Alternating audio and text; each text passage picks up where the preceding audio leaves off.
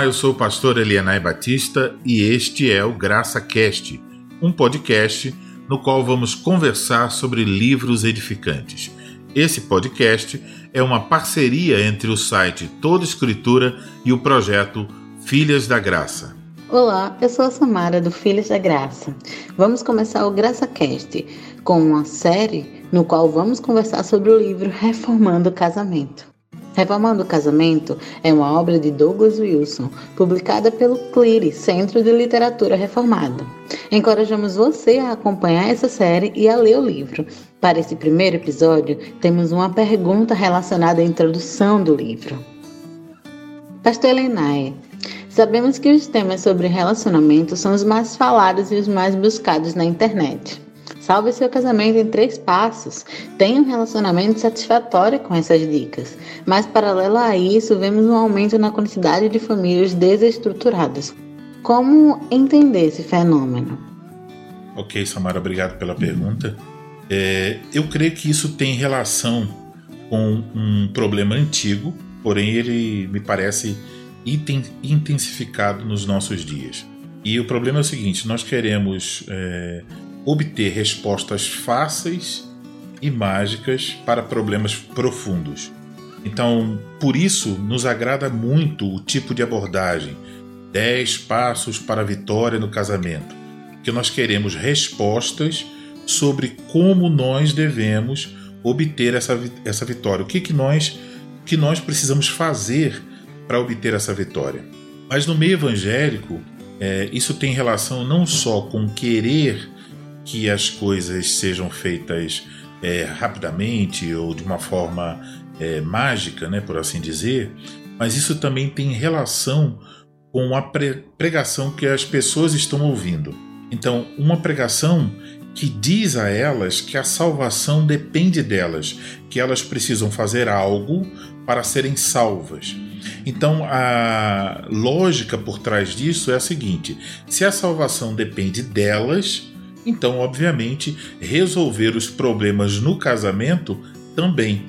Então elas pensam que elas, que elas pensam o seguinte: olha, tudo que eu preciso fazer é conhecer os passos corretos e colocá-los em prática. E aí então surge o desejo por conferências, livros e etc. Mas a pergunta que nós precisamos nos fazer é a seguinte: o que realmente nós precisamos? Será que precisamos de é, segredos, passos ou dicas ou truques para uh, que o casamento seja melhor? Eu acho que uh, a resposta é, oferecida no livro Reformando o Casamento é uma resposta diferente. É, isso já se evidencia quando, no início da introdução, ele menciona a passagem bíblica de, de Paulo escrevendo aos Efésios, a carta aos Efésios, capítulo 5, versículos 1 e 2. Veja aí em sua Bíblia. Sede, pois, imitadores de Deus, como filhos amados, e andai em amor, como também Cristo nos amou e se entregou a si mesmo por nós, como oferta e sacrifício a Deus em aroma suave. Então, quando nós olhamos é, o contexto dessa passagem, nós percebemos então que esse texto está dentro de um ensino sobre a santificação.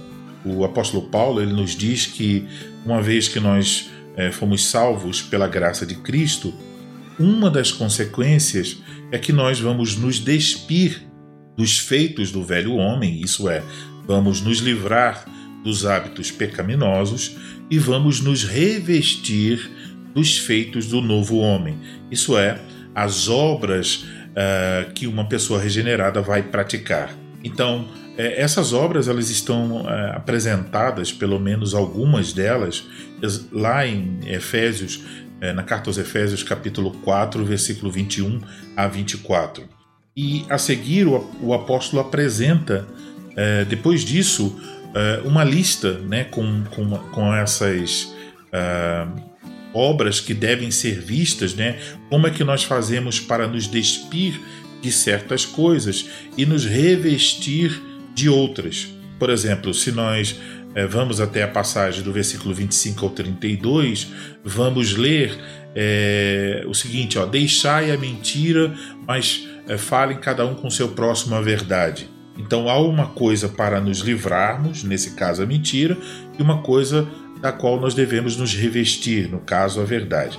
Então, ele está mencionando pecados nesse contexto aí do capítulo 4, versículo 25 ao 32, pecados que têm é, relação ou, ou, dizem respeito ao nosso, aos nossos relacionamentos, né? Então, ele está apontando nessa passagem do capítulo 4, versículo 25 ao 32, para aquelas virtudes que agora em Cristo devem ser vistas em nossos relacionamentos. Entre elas, ele menciona ao perdão. E ao dizer que nós devemos então ser imitadores de Deus como filhos amados, o apóstolo está dizendo que nós devemos imitar a Deus nessa questão do perdão. E aqui então devemos perceber que esse perdão que nós devemos oferecer uns aos outros, ele é um fruto da salvação de Deus. Nós que antes, antes éramos inimigos, fomos perdoados por ele e feitos seus filhos amados. Então, como filhos amados, devemos imitar o nosso Pai Celestial, perdoando uns aos outros. Além disso, na passagem, é, como fruto da salvação que nós temos em Cristo, nós somos chamados a andar em, em amor. E mais uma vez, a ideia de imitação ela é apresentada. Assim como Cristo nos amou, nós devemos amar uns aos outros. Mas como foi que Cristo nos amou? Como ele nos mostrou o seu amor? Se entregou a si mesmo por nós como oferta e sacrifício a Deus em aroma suave suave.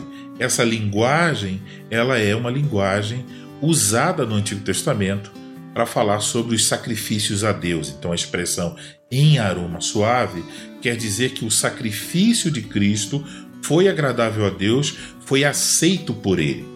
Fica então implícito aí que ao vivermos em amor sacrificial uns pelos outros, este viver em amor isso então se torna um aroma suave diante de Deus. Podemos colocar assim: imitar a Cristo é viver em amor, e viver em amor é exalar o aroma de Cristo e da sua obra.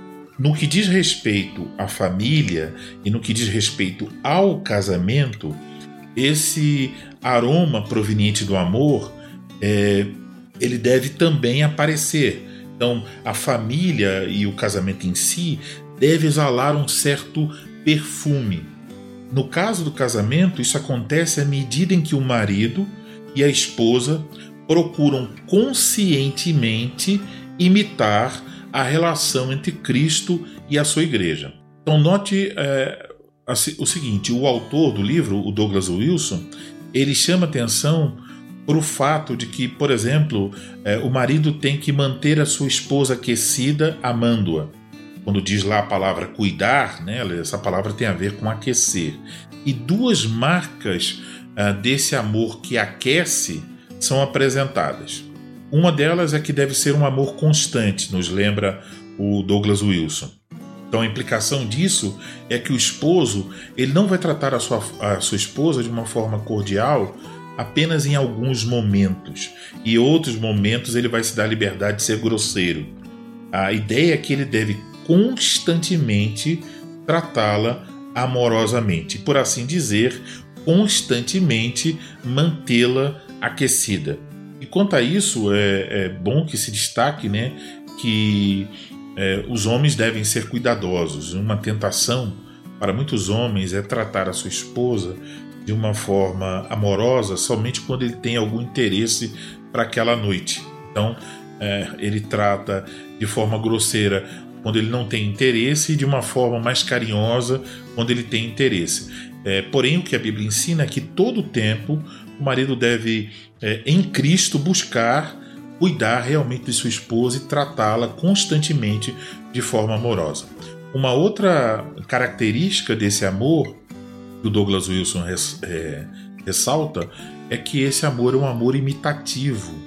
Então o esposo aprende com Cristo.